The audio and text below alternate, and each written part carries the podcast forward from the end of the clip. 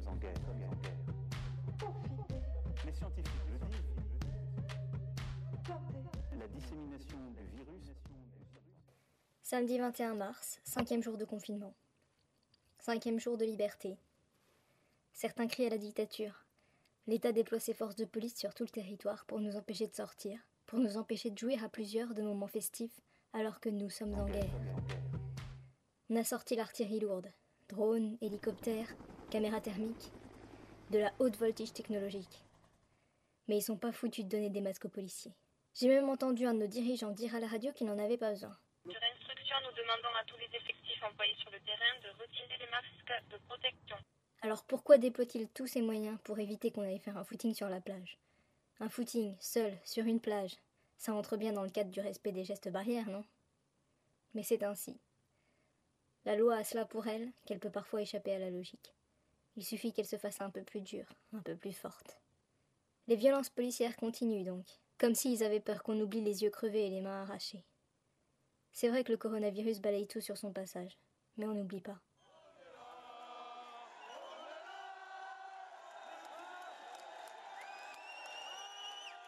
Cinquième jour de liberté, disais-je. Ce n'est pas si facile d'être libre. Je ne peux pas m'empêcher d'hésiter. Comment utiliser au mieux ce temps? Que faire d'utile, ou de bon, ou de juste? Est-ce qu'il s'agit simplement de passer le temps de la manière la plus douce possible? Passer le temps jusqu'à ce que la routine habituelle soit retrouvée? Lire des livres qui ne portent pas à conséquence, regarder des séries, écouter de la musique, faire des mandalas? Faire de sa vie un mandala, jusqu'à nouvel ordre? Je n'arrive pas à m'y résoudre. Me divertir m'angoisse profondément. J'ai l'impression de tricher avec la vie. Ça n'est pas ça vivre. Ça n'est pas faire taire le tumulte de l'âme en lui donnant un os à ronger. Quelque chose me dit que je dois me cogner à elle, que je dois m'y affronter, quitte à être bousculée, bouleversée. Mais j'ai un mal fou à savoir dans quelle direction aller. Je veux vivre, oui, mais qu'est-ce que ça veut dire?